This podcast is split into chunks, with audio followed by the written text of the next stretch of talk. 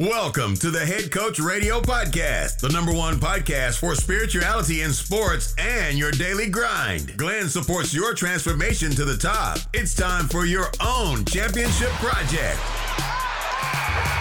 Listen to it, think about it, write it down, and win like a champion. Are you ready? Here we go.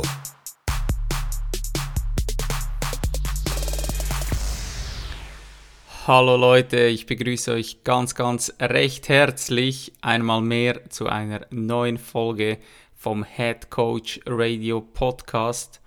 Mein Name ist Glenn, der Host dieses Podcasts und ja, ich spreche hier von Nicaragua aus zu dir und ich hoffe, dass es dir gut geht und ja, es freut mich mega, dass immer mehr Leute auf diesen Podcast aufmerksam werden und du kannst dich auf die heutige Folge, kannst du dich richtig freuen, weil heute bin ich on fire bei diesem Thema, wo wir heute darüber sprechen werden. Wie du mittlerweile weißt, ist die Podcast-Folge mit meinem Bruder richtig gut bei den Menschen angekommen. Und deshalb habe ich mich dazu entschieden, selbst auch noch diverse Teilthemen aufzugreifen und darauf einzugehen und einfach ja, meine Gedanken mit dir zu teilen.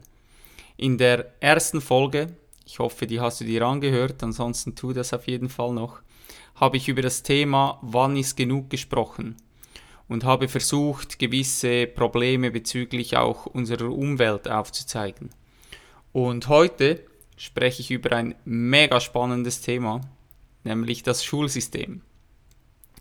Ich möchte zu Beginn betonen, dass ich auf keinen Fall das Gefühl habe, dass hier nur meine Meinung die richtige ist, überhaupt nicht. Die Folge soll dich zum Nachdenken anregen, sie soll Fakten auf den Tisch bringen, dir Inputs liefern und vor allem auch lösungsorientiert sein. Und das Lustige ist, ich habe gestern von meinem ehemaligen Torwarttrainer in Luzern eine Aussage von Elon Musk zugesendet bekommen, der gesagt hat, es ist einfacher, einen Mann auf den Mars zu bringen, als das Schulsystem zu verändern. Das klingt doch super einfach, also lass uns keine Zeit verlieren und sofort in diese riesengroße Thematik reinspringen. Und ich möchte zu Beginn ganz an den Anfang zurückspringen und nämlich zu der Geburt eines Kindes. Weil wenn ein Kind auf die Welt kommt, hat es noch kein Ich-Bewusstsein. Das heißt, es nimmt sich in diesem Stadium nicht als getrennt war. Mit der Zeit realisiert es dann, weil die Eltern immer wieder seinen Namen sagen, zum Beispiel Max hat Max Hunger, möchte Max das. Irgendwann realisiert das Kind, ah, scheinbar bin ich Max und das da draußen ist irgendetwas anderes, also beispielsweise die Eltern. Und vielleicht kann es das, was da draußen ist, noch nicht benennen, aber in diesem Zeitpunkt, also wenn das passiert, dass es realisiert, ah, so wie es aussieht, bin ich Max, zu diesem Zeitpunkt geschieht diese Trennung. Also es nimmt sich nicht mehr als Einheit wahr, sondern als getrennt. Nun sind die ersten Jahre für ein Kind unfassbar entscheidend, weil es ist darauf angewiesen, Zuneigung und Liebe von den Eltern zu bekommen. In den meisten Fällen ist es eigentlich in den ersten Lebensjahren auch der Fall, weil du kannst es mal selber beobachten, alles was so ein Baby macht oder von sich gibt, ist so jö. Das hat so diesen Jö-Effekt. Doch irgendwann folgt ein Punkt, wo so diese bedingungslose Liebe, die ein Kind am Anfang bekommt, abnimmt. Durch die Erziehung durch die Eltern werden viele Glaubenssätze und vor allem auch die Glaubenssätze der Eltern auf das Kind übertragen. Was bedeutet, dass das Kind klar zu verstehen bekommt, wie es zu sein hat. Die Eltern verfügen selbstverständlich hier über viele Druckmittel, sei das durch Bewertung, dass das Kind das Gefühl bekommt, dass andere über seinen Wert bestimmen, oder Schuldgefühle, welche das kindliche Verhalten nach sich ziehen, wie zum Beispiel ich bin nicht richtig, wie ich bin. Ein anderes Ding ist Belohnung und Bestrafung. Belohnung, welche dem Kind das Gefühl vermittelt, erst wenn ich etwas leiste, bin ich wertvoll. Oder in Bezug auf die Bestrafung würde das bedeuten, dass das Kind anfängt, aus Angst heraus zu handeln. Also Angst, einen Fehler zu machen und somit handelt es nicht aus Überzeugung. Aber ich denke, meiner Meinung nach, das krasseste Druckmittel von Eltern ist der Liebesentzug. Obwohl natürlich alle oben erwähnten Punkte auch nicht wirklich viel mit Liebe zu tun haben. Das Kind bekommt durch dieses Gefühl von diesem Liebesentzug das Gefühl von ich bin nicht geliebt, denn ich muss mir die Liebe der Eltern erst einmal verdienen. Den Eltern ist oftmals nicht bewusst, dass sie mit jedem Wort, jedem Handeln Glaubenssätze kreieren, welche ihr Kind ein Leben lang begleitet. Und ja, ich bin zurzeit kein Vater, aber ich kann sehr, sehr gut aus der Perspektive des Kindes berichten und ich habe bereits sehr, sehr, sehr viel Zeit damit verbracht, mein inneres Kind, der kleine Glenn, in den Arm zu nehmen und diese Scheiße zu heilen, die ich in den ersten Lebensjahren da erfahren habe. Weil schau, wir alle streben nach Anerkennung. Das ist ja schon fast wie ein Schutzmechanismus, der unsere Vorfahren uns sozusagen hinterlassen haben. Weil vor 10.000 Jahren schlossen sich Menschen in Gruppen zusammen und zogen in der Gemeinschaft durch die gefährliche und wilde Natur. Dort trafen sie auf Gefahren wie Tiere, Unwetter, Kälte, Hitze. Und jetzt stell dir vor, jemand aus der Gruppe ist der Gruppe plötzlich ein Dorn im Auge. Was hat die Gruppe gemacht? Die Gruppe hat diese Person ausgestoßen und aus der Gruppe verbannt was sozusagen in dieser Zeit der sichere Tod bedeutet hätte für diese Person, die da ausgestoßen wurde. Nun, meiner Meinung nach ist es elementar wichtig, dass die Eltern sich als ein Wegbegleiter des Kindes sehen und nicht als Erzieher oder Erzieherin, weil erziehen tut man maximal ein Tier, wenn überhaupt.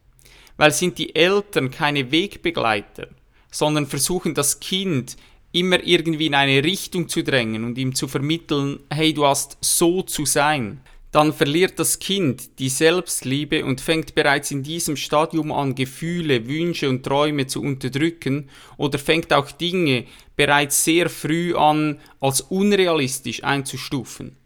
Also bist du Mutter oder Vater, mache dir bewusst, dass dein Kind in den ersten sieben Lebensjahren alles, was du sagst, in seinem Unterbewusstsein als Wahrheit abspeichert. Deshalb ist es so unfassbar wichtig, dass wir immer auf unsere Worte achten, wie wir mit den Kindern sprechen. Ich möchte dir hier ein paar Beispiele machen, was ich damit meine.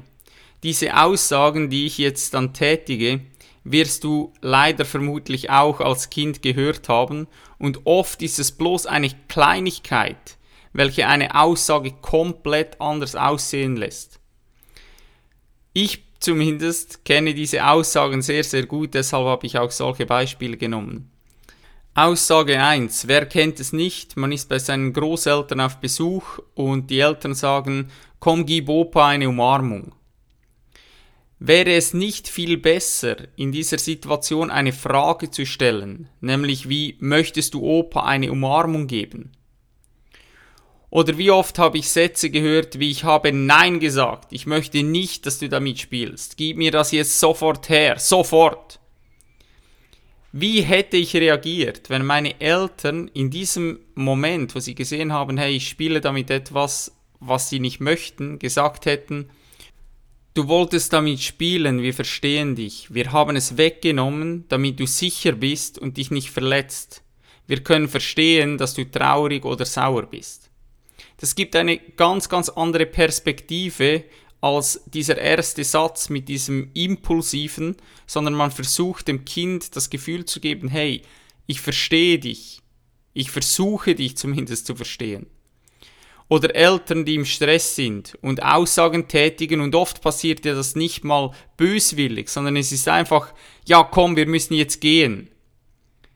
Wie wäre es mit irgendwie einer Aussage, ich kann kaum warten zu hören, was du erlebt hast. Erzähl es mir im Auto.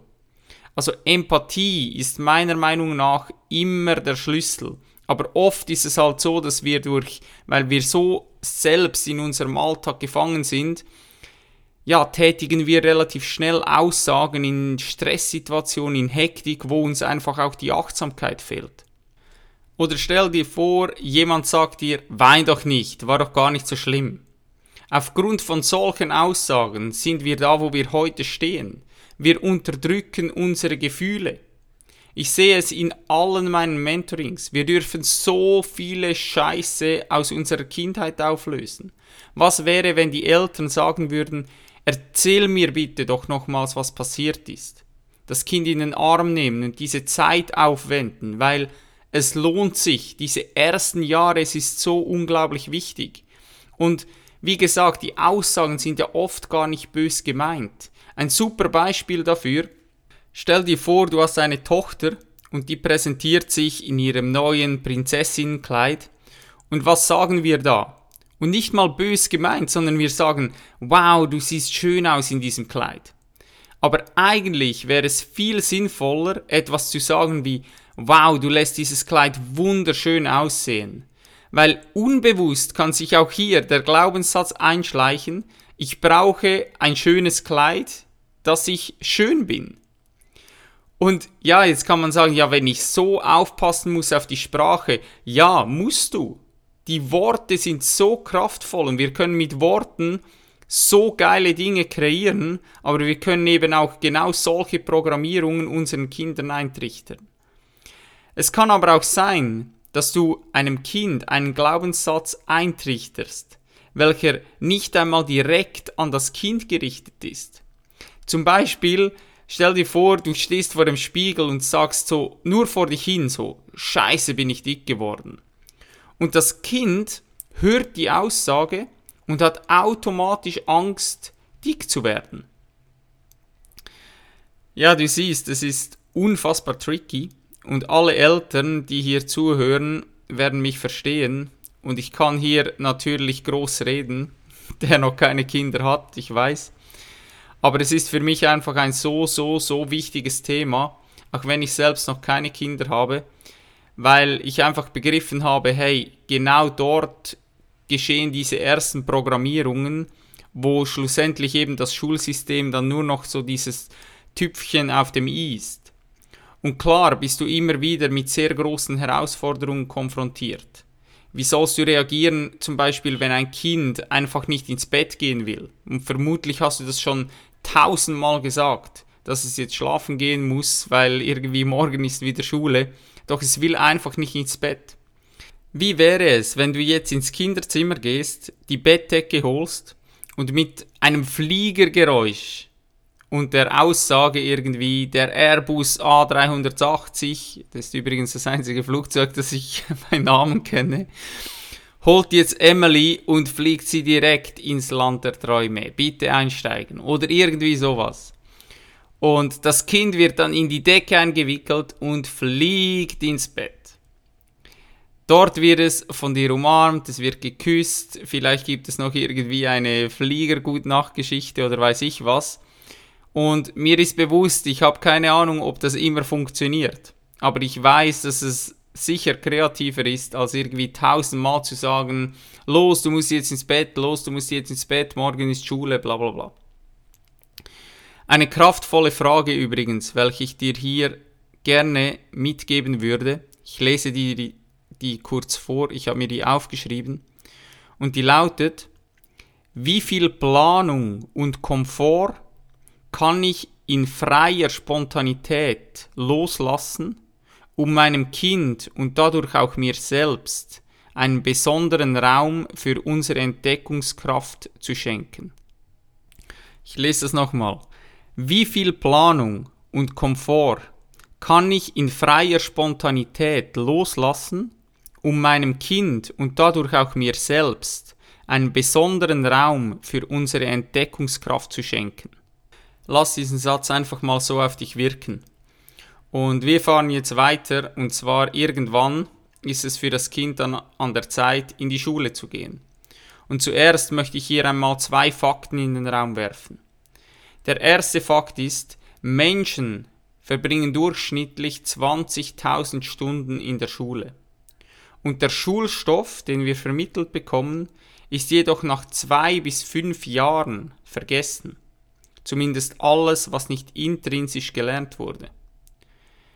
Der zweite Fakt, ein Kind stellt vor der Schulzeit ca. 400 Fragen pro Tag. Mit 18 Jahren stellt es noch vier Fragen. Nun stellt sich mir die Frage, was passiert da dazwischen? Und aus meiner Sicht kann ich sagen, dass für mich vieles, was ich lernen musste, einfach keinen Sinn gemacht hat. Mich hat es schlichtweg nicht interessiert und deshalb war ich auch nicht intrinsisch, also von mir selbst heraus, motiviert. Ich war auch ein Schüler, ich kam in der Schule gerade so durch, ich galt als faul und unmotiviert. Ging es jedoch darum, vor Menschen zu sprechen, beispielsweise Vorträge zu halten oder irgendetwas aufzuführen, sei das ein Theater oder, irgendwas mit Musik, da war ich das Nonplusultra, ich war bärenstark darin. Genauso zerlegte ich alle, wirklich alle. Ich spreche hier von einem kompletten Schulhaus. Grüße gehen raus an alle meine ehemaligen Schulkameraden, die hier zuhören, am Sporttag. Ich habe alle auseinandergenommen. Ich liebte es auch, freie Aufsätze zu schreiben, also über ein Thema, wo du einfach frei drauf losschreiben konntest, ohne irgendwie große Einschränkungen, sondern einfach nur deine Fantasie walten zu lassen. Aber der Rest interessierte mich wirklich einfach nicht. Okay, ab und zu hatte ich vielleicht noch ein Thema in Geschichte, wo ich irgendwie ähm, Interesse daran finden konnte. Oft fragte ich aber auch nach dem Warum. Es leuchtete mir nicht ein, wieso es erstrebenswert sein soll, beispielsweise irgendwie ein Quadrat berechnen zu können. Und ich kann es bis heute nicht und ehrlich gesagt habe ich es bis jetzt auch nie gebraucht. Und dieses Hinterfragen stieß meinen Lehrern und auch meinen Eltern auch immer wieder sauer auf. Meine Eltern sagten mir, dass ich zur Schule gehen muss, um später einen guten Job zu bekommen und Geld verdienen zu können. Okay, wenn ich jetzt an den Fakt zurückdenke, dass ein Mensch im Schnitt 20.000 Stunden in der Schule verbringt und zwei bis fünf Jahre später hat er alles vergessen, was nicht intrinsisch gelernt wurde, weiß ich persönlich von der Schule, weiß ich nichts mehr. Und das ist kein Witz. Ich meine das im Ernst. Ich glaube, dass wir nie gelernt haben, etwas zu hinterfragen. Weil diese Tatsache, dass ich heute nichts mehr weiß, was ich nicht selbst gelernt habe, das muss ja zum Nachdenken anregen. Dieser Fakt alleine von 20.000 Stunden, was dabei rausschaut, das muss doch hinterfragt werden. Aber hinterfragen war immer unerwünscht. Das heißt, viele Menschen haben nie etwas hinterfragt. Und Menschen, die es getan haben, denen wurde es durch die Eltern, durch die Lehrer und durch das System sehr oft ausgetrieben. Die Fähigkeit, Dinge zu hinterfragen, ist für mich jedoch elementar wichtig. Aber was mir beim Reflektieren meiner Schulzeit immer am meisten zu schaffen macht, ist die Tatsache, dass ich in der Schule die Freude am Lernen verlor. Und zwar komplett. Ich habe jahrelang nie wieder ein Buch angerührt. Bücher waren für mich der größte Scheiß. Bis zum Tag, als ich plötzlich aus eigenem Interesse ein Buch kaufte und innerhalb von zwei Tagen durchlas. In diesem Moment realisierte ich schlagartig, dass nicht die Bücher scheiße sind, sondern dass ich einfach die Bücher lesen musste, welche ich als scheiße empfand, die mich einfach schlichtweg nicht interessierten. Ein weiterer Punkt bei mir war, dass ich unglaublich Angst davor hatte, Fehler zu machen. Ich hatte Angst zu versagen und wurde dadurch unglaublich passiv und redete auch mich selbst klein. Es ist kein Geheimnis, dass man Freude benötigt, um etwas überhaupt lernen zu können. Ich hingegen, ich hatte Prüfungsangst und einfach allgemein Angst zu versagen. Und schauen wir uns unsere Gesellschaft heute an, dann sind wir alle komplett von Angst gesteuert. Wir haben Angst, Fehler zu machen, Angst, den Job zu verlieren, Angst, unsere Beziehung irgendwie an die Wand zu fahren, dass diese in Brüche geht. Ähm, wir haben Angst, dass wir unsere Rechnungen nicht bezahlen können. Angst, Angst, Angst. Wo wir hinschauen, ist in unserer Welt Angst. Und ich weiß, dass die Erziehung und die Schule einen großen Anteil daran hat, dass wir als Gesellschaft kaum etwas hinterfragen, uns selbst einfach klein halten. Wir haben da draußen kaum Lieder, es sind keine Lieder zu finden. Frauen, die werden immer mehr, ähm, gehen immer mehr in diese männliche Energie rein, weil Männer werden immer verweichlichter oder sind nach wie vor in dieser längst überholten Macho-Rolle drin und spielen da irgendwie sich selbst etwas vor. Und wir sind da komplett auf dem Holzweg, weil überprüfe mal, wo überall Angst herrscht in unserer Gesellschaft. Das ist absolut verrückt.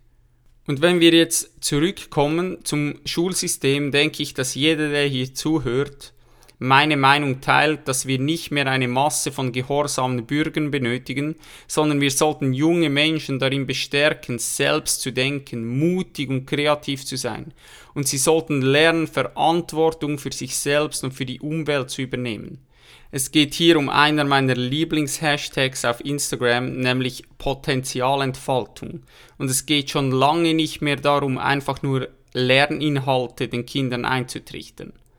Doch wie sollen wir das angehen? Denn die Schüler selbst können oft nichts bewirken, weil die Lehrer ihnen einfach selten zuhören. Und warum? Weil Lehrer so gut wie machtlos sind, weil sie schließlich den Lehrplan irgendwie erfüllen müssen. Zudem gibt es ja Eltern, welche das Gefühl haben, ihr Kind müsste am besten irgendwie schon vier Klassen überspringen oder weiß ich was. Also von der Elternseite kommt auch Druck auf die Lehrer und wenn es Eltern gibt, welche die Problematiken erkennen, fühlen sie sich einfach oft hilflos, weil wenn sie etwas sagen, dann könnte ja irgendwie ihr Kind darunter leiden. Die Schulleiter, die können auch nichts tun, weil sie führen einfach nur das aus, was ihnen von oben vorgegeben wird und so können wir dieses Spiel jetzt weiterspielen. Wo sollen wir hier also eine Lösung finden? Die erste Frage, die sich mir stellt, ist, was brauche ich überhaupt für Fähigkeiten, um in der heutigen Welt klarzukommen? Schaue ich mir das aktuelle Schulsystem an, stelle ich persönlich fest, wie gesagt, das ist nur meine Meinung, dass kaum etwas gelernt wird, was wirklich von Bedeutung ist. Ja, rechnen, lesen, schreiben, alles super wichtig, ich weiß. Aber reicht das für ein glückliches Leben? Reicht das, um ein glückliches Leben führen zu können? Wir geben der Schule so viel Bedeutung, weil wir nach wie vor davon ausgehen, dass dort den Kindern beigebracht wird, was sie später für ein gutes Leben brauchen. Doch ich denke, mittlerweile ist uns allen klar, dass durch die KI, also künstliche äh, Intelligenz, eine Lawine losgetreten wurde, welche nicht mehr aufzuhalten ist. Alles andere und das schön zu reden wäre vermutlich sehr, sehr ignorant. Ein Großteil der Jobs, welche wir heute auf unserem Planeten sehen, werden wegfallen und durch Maschinen ersetzt werden. Weil unsere Stellenbeschreibe, die sind mittlerweile so exakt definiert, dass wir einen Roboter darauf problemlos programmieren können. Und was da mittlerweile möglich ist, weißt du vielleicht, wenn du dich einmal mit der ganzen Thematik auseinandergesetzt hast, von selbstfahrenden Autos über irgendwelche japanische Pflegeroboter hin zu Robotergärtner oder weiß ich, was da schon alles gibt. Und diese Maschinen, die werden zudem nie krank, die sind billiger als der Mensch und zudem viel, viel effizienter und auch noch zuverlässiger. Und wenn wir das jetzt weiterspielen, dann merken wir, ah, während wir schlafen, arbeitet der Roboter weiter, ohne müde zu werden. Er macht keine Fehler, er ist produktiver und er braucht auch keine Ferien. Nun, wenn ich mir das so anschaue, frage ich mich jetzt, wie wichtig ist es nun, dass der kleine Glenn ein Quadrat berechnen kann? ist es nicht viel wichtiger, dass er Dinge lernt, wie eben oben angesprochen, Empathie, Verantwortung zu übernehmen, Selbstreflexion, ein Skill für mich, der elementar wichtig ist, Offenheit für neue Erfahrungen und Beziehungen, Frustrationsbewältigung, für mich ein sehr, sehr spannendes Thema, um im frühen Alter lernen zu können. Und allgemein einfach der Umgang mit Gefühlen dass Kreativität gefördert wird und vor allem das aller, aller Wichtigste meiner Meinung nach, dass der Lernhunger und die Neugier nicht verloren gehen. Kinder müssen die Zeit bekommen, um spielerisch herauszufinden, was ihnen Spaß macht, was sie begeistert und worin ihre Stärken liegen. Weil wenn wir die einfach in dieses System reinstecken, die können ja das gar nie herausfinden. Sie können gar nie herausfinden, was ihnen Spaß macht. Sie können gar nie herausfinden, wo ihre Stärken liegen. Oder sie beziehen das dann irgendwann später vielleicht auf die Noten, dass sie das Gefühl haben, ja, dort bin ich gut und dort bin ich eher schlecht, weil ihnen das halt über Jahre hinweg eingetrichtert wurde. Aber vielleicht wäre das gar nicht so. Sie müssen auch lernen, Fehler zu machen, Fehler als etwas Gutes anzusehen, ja, als Wachstum. Wachstum. Für mich ist mittlerweile ein Fehler, ist ein Finder. Es zeigt mir auf, wie ich es nicht machen soll Vielleicht kann ich daraus mit der richtigen Analyse, komme ich bereits auf die neue Lösung. Aktuell muss ein Kind in allem gut sein. Wie soll das funktionieren? Was würde passieren, wenn an einer Olympiade der Gewichtheber plötzlich auch Eiskunst laufen müsste und dort auch gut sein müsste? Das wäre für uns als Zuschauer sicher sehr, sehr amüsant, aber es würde nicht funktionieren und es macht auch gar keinen Sinn. Es würde niemand eine Olympiade veranstalten, wo jeder in allem gut sein muss. Wir müssen aufhören, Kinder alle in denselben Topf zu werfen, weil die Voraussetzungen sind ja von Beginn weg komplett unterschiedlich. Sei das alleine nur schon die physischen Voraussetzungen, Körperbau oder die familiären Verhältnisse, woher kommt das Kind, wie ist es aufgewachsen und wie soll eine Lehrperson alle Kinder mit einem Thema erreichen können und auch abholen und begeistern können. Das ist schlichtweg nicht möglich. Und ja, mir ist bewusst, wenn wir den Kindern diese Zeit geben würden, sich selbst zu entdecken, dann würden wir vermutlich von dem Motto schneller, höher, weiter, noch mehr Effizienz aus der Folge 1 abweichen. Zumindest was die Arbeit des Menschen betrifft. Doch wäre das wirklich so schlimm, wäre es nicht vielleicht sogar mehr als nur erstrebenswert, weil dann lande ich wieder bei der Frage, wann ist genug? Ich bin davon überzeugt, dass wir in Zukunft Menschen benötigen, welche ihre alltägliche Tätigkeit gerne ausführen. Menschen, welche kreativ sind, Verantwortung übernehmen, eine eigene Meinung auch vertreten können und aktiv mit anderen Menschen nach Lösungen suchen und vor allem außerhalb von vorgegebenen Mustern denken. Das, was der, äh, der Roboter hoffentlich nie lernt. Doch wie soll das der Fall sein, wenn ein Kind Angst hat, Fehler zu machen und die Freude am Lernen längst weg ist? Zudem, wie sollen diese neuen Skills benotet werden? Wie soll ich beispielsweise Empathie benoten? Ich gehe noch ein Stück weiter. Ich bin der Meinung, Kinder brauchen zudem Vorbilder. Gehe ich zurück in meine Kindheit, stelle ich fest, dass ich nicht ansatzweise einmal so sein wollte wie einer meiner Lehrer. Ganz im Gegenteil. Als jedoch ein Mensch in die Schule kam, der das Instrument Oboe, vielleicht kennst du das, das sieht aus wie eine Klarinette, als er in die Schule kam und dieses Instrument mit Feuer und Leidenschaft vorgestellt hat, war ich sofort begeistert. Ich rannte nach Hause und fing an, Oboe zu spielen. Warum? Weil dieser Typ für mich ein Vorbild war. Ich war Feuer und Flamme, weil ich gemerkt habe, hey, der verkörpert das, das ist geil, der hat es mit Leidenschaft rübergebracht und der hat mich sofort angesteckt. Das bedeutet natürlich nicht, dass es keine Lehrer gibt, welche Vorbilder sind. Das will ich auf gar keinen Fall sagen. Und wie ich schon erwähnt habe, oftmals ist, sind den Lehrern einfach auch die Hände gebunden. Ich kenne es ja von meinem Bruder, er ist ja selbst Lehrer. Und wenn ich aber meinen Bruder beispielsweise nehme, der hat für seine Schüler am Abschlussabend einen persönlichen Rap geschrieben über jede einzelne Person aus der Klasse und hat das auf der Bühne der Klasse unerwartet vorgerappt. Was denkst du, was in den Schülern da passiert ist, was es ausgelöst hat? Du kannst es dir ja vorstellen. Ich persönlich bin einfach der Überzeugung und ich kann hier von mir selbst berichten, ich weiß mittlerweile, Kinder wollen lernen. Ansonsten würden die Kids nicht 400 Fragen pro Tag stellen. Wenn du also davon ausgehst, dass ein Kind nichts tun würde, wenn du ihm die Plattform gibst, um herauszufinden, was ihm Spaß macht, dann sehe ich persönlich das ganz anders. Ein Kind würde nicht nichts tun. Kein Kind würde das. Kein Kind kommt antriebslos und gelangweilt auf die Welt. Dafür sind wir verantwortlich, da dem Kind die Freude am Lernen genommen wurde. Davon bin ich zu 100% überzeugt. Ich bin das beste Beispiel dafür. Sobald mich etwas begeistert, bin ich mit 100% Leidenschaft, bin ich da dabei und es ist eher schwierig dann, dass ich eine Pause einlege. Ich glaube, dass jeder Mensch diese Begeisterung für irgendetwas in sich trägt und sich durch Inspiration und das Ausprobieren, dass er das finden kann. Nur bekommt man die Zeit dafür nicht. Und die Folge ist dann die Resignation und die Passivität, welche wir massenhaft in unserer Gesellschaft aktuell auch sehen. Warum nehmen Depressionen und Selbstmorde immer mehr zu und zudem betreffen immer jüngere Menschen?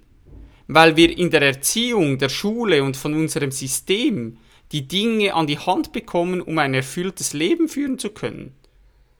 Sorry für diese Ironie an dieser Stelle, aber ich glaube nicht.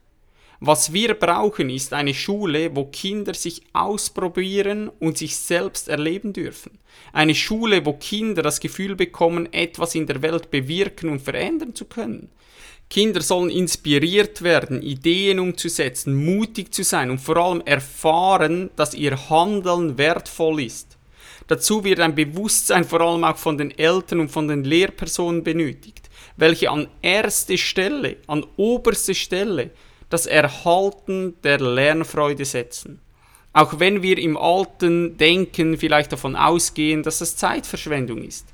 Aber das Wichtigste, das Aller, Allerwichtigste ist, dass das Kind die Lernfreude behält, weil es wird dann das lernen und herausfinden, was ihm Spaß macht. Und es wird genau dort die Zeit investieren und es wird auch dort sehr, sehr gut darin werden, weil es intrinsisch das lernen kann, was ihm Freude macht. Meiner Meinung nach müssen wir uns vor allem zwei Fragen stellen nämlich welche Qualitäten und Fähigkeiten benötigen wir in der heutigen Welt überhaupt? Und auf der anderen Seite, wie kann ein Kind diese Fähigkeiten, die benötigt werden, spielerisch und mit Freude erlernen, ohne seinem Wesen untreu zu werden?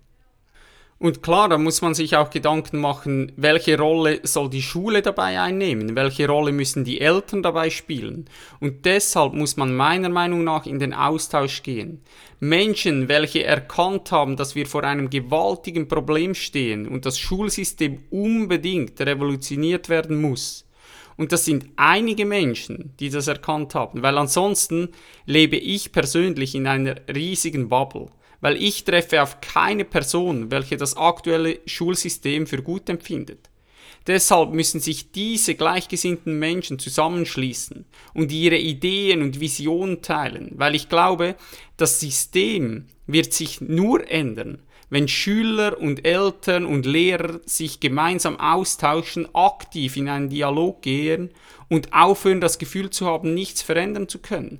Es braucht Menschen, welche bereit sind, Dinge auszuprobieren.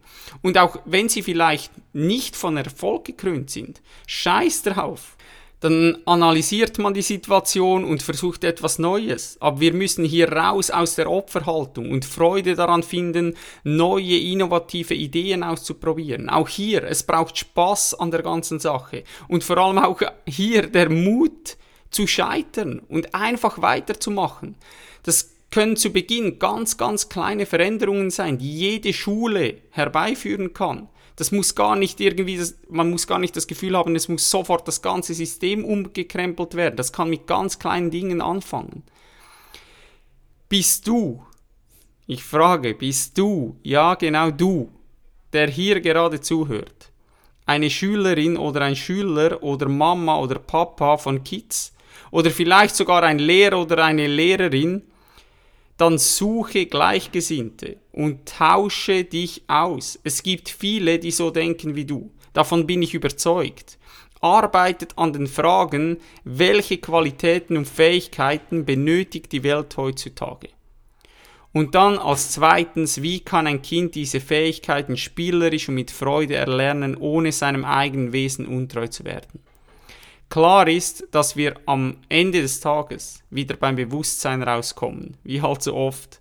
Wenn du nur an dein Kind denkst und an seiner Entwicklung interessiert bist und dir alle anderen Kinder aus der Klasse deiner Tochter oder deines Sohnes egal sind, dann wird es schwierig, etwas verändern zu können.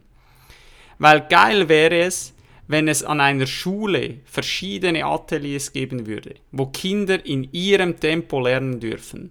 Genau das, was sie interessiert und was ihnen Spaß macht. Mit coolen Experten in diversen Bereichen, welche für die Kinder Vorbilder sind. Die intrinsische Motivation, die muss gefördert werden und das fängt in der Erziehung an. Nochmals, kein Kind kommt gelangweilt oder antriebslos auf die Welt. Aber wenn ich bereits ein paar Monate alte Babys sehe, welche mit einem iPad ruhig gestellt werden, irgendwie in einem Restaurant oder sonst irgendwo, dann erstaunt es mich nicht, dass sie später keine Ahnung haben, was sie mit ihrem Leben anfangen sollen. Wie gesagt, ein Kind stellt 400 Fragen pro Tag. Wie beantwortest du diese Fragen? Und wie viel Zeit nimmst du dir dafür? Weil ansonsten sind es mit 18 Jahren dann eben nur noch diese vier Fragen. Nimm deine Verantwortung wahr weil die künstliche Intelligenz ist nicht mehr aufzuhalten. Ich weiß nicht, wie tief du in diesem Thema drin bist, aber es wird bald eine virtuelle Welt existieren. Du bist verantwortlich dafür, dass die aktuelle Realität für einen jungen Menschen attraktiv bleibt und nicht plötzlich eine virtuelle Welt, wo er oder sie alles sein kann, was er oder sie sein möchte und zudem plötzlich alles möglich ist für ein Kind, attraktiver ist als unsere Welt. Weil wenn das passiert, diese Vorstellung lässt das Blut in meinen Adern gefrieren, da bin ich ganz ehrlich. Und genau deshalb spreche ich jetzt in dieses Mikrofon und teile meine Gedanken mit dir, um vielleicht einen kleinen Teil dazu beitragen zu können, dass wieder eine Person mehr aufsteht und aktiv wird, weil wir schaffen das nur gemeinsam und fühl dich nicht alleine. Wenn du nun bereits etwas tun möchtest, um diesen Wandel voranzutreiben und um unsere Nachkömmlinge zu unterstützen, dann teile diese Folge auf Social Media Du kannst mittlerweile direkt einen Link einfügen, wo die Leute die Folge anhören können. Oder mache einen Printscreen und poste das in deiner Story. Du musst dir da nicht dein Gesicht zeigen, wenn du das nicht möchtest. Oder versende die Folge per WhatsApp oder irgendwie auf einer anderen Plattform, spielt ja keine Rolle, an alle deine Freunde, an deine Familie. Und es geht nicht darum, dass ich sage, hey, ich habe hier, meine Gedanken sind Gold wert oder irgendwas, sondern es geht darum, dass ich das Gefühl habe, mit den Podcasts Leute zum Nachdenken anzuregen, dass Leute zusammengehen und in, eine, in einen Austausch gehen, in eine Konversation gehen. Ich habe das jetzt gesehen bei der Podcast-Folge auch von meinem Bruder. Leute haben teilweise mir sechs Seiten vollgeschrieben, A4 Seiten zugesendet mit ihren Gedanken. Und das ist nicht nur einmal vorgekommen. Ich habe da x Zuschriften bekommen und auch nicht nur Leute, die alles für gut empfinden, sondern die ihre Gedanken teilen, was auch zum Beispiel mein Bruder und mich wieder zum Nachdenken angeregt hat. Und ich finde das ultra spannend, ich finde das sehr, sehr kraftvoll und ich bin auch davon überzeugt, dass es genau so sein muss, dass wir unser Ego zurückstecken, keinen Anspruch darauf haben, dass wir die Lösung haben, sondern einfach immer wieder auch ins Gefühl, was fühlt sich richtig an und vor allem, was fühlt sich richtig an für das Kind, weil das Kind sollte immer im Zentrum stehen, sollte immer um das Kind gehen, nicht um uns oder was wir denken. Gehen wir ins Gefühl. Und sobald wir da aufhören, egoistisch nur auf uns zu schauen und unser Gärtchen zu pflegen, kann dieser Wandel, der eh schon in vollem Gange ist, davon bin ich auch überzeugt, das ist allen klar und das Schulsystem wird sich verändern, aber er kann beschleunigt werden und vor allem in eine bewusstere und in eine erfülltere Richtung gelenkt werden. Das ist das Aller, Allerwichtigste. Danke, dass du hier dabei bist. Danke, dass du dir die Zeit genommen hast, die Podcast-Folge bis hierhin anzuhören. Und natürlich, wie immer, da mache ich noch kurz Werbung über eine 5-Sterne-Bewertung, würde ich mich natürlich wieder unglaublich freuen, damit einfach dieser Podcast mehr Menschen noch erreicht. Yes, ich danke dir für deine Zeit und ich sende dir ganz, ganz viel Liebe ganz, ganz viel Wärme aus Nicaragua. Ich hoffe, die Geräusche hier im Hintergrund, ich habe keine Ahnung, was die da vor meiner Türe machen. Die bauen irgendwas zusammen oder nehmen was auseinander und machen gleichzeitig noch irgendwie Musik. Keine Ahnung, ob das auf der Aufnahme drauf ist. Dann werde ich, das werde ich dann hören. Auf jeden Fall viel Liebe, viel Wärme, eine ganz, ganz dicke Umarmung aus Nicaragua. Egal wo du gerade bist. Hau rein. Thank you for your precious time, champ. I hope you found this episode valuable and you'll come back for the next one. Don't forget, where your focus goes, your energy flows. Be thankful. Take responsibility for yourself. Breathe. Dream big. Save the planet. Greatness is upon you. I believe in you. Peace out.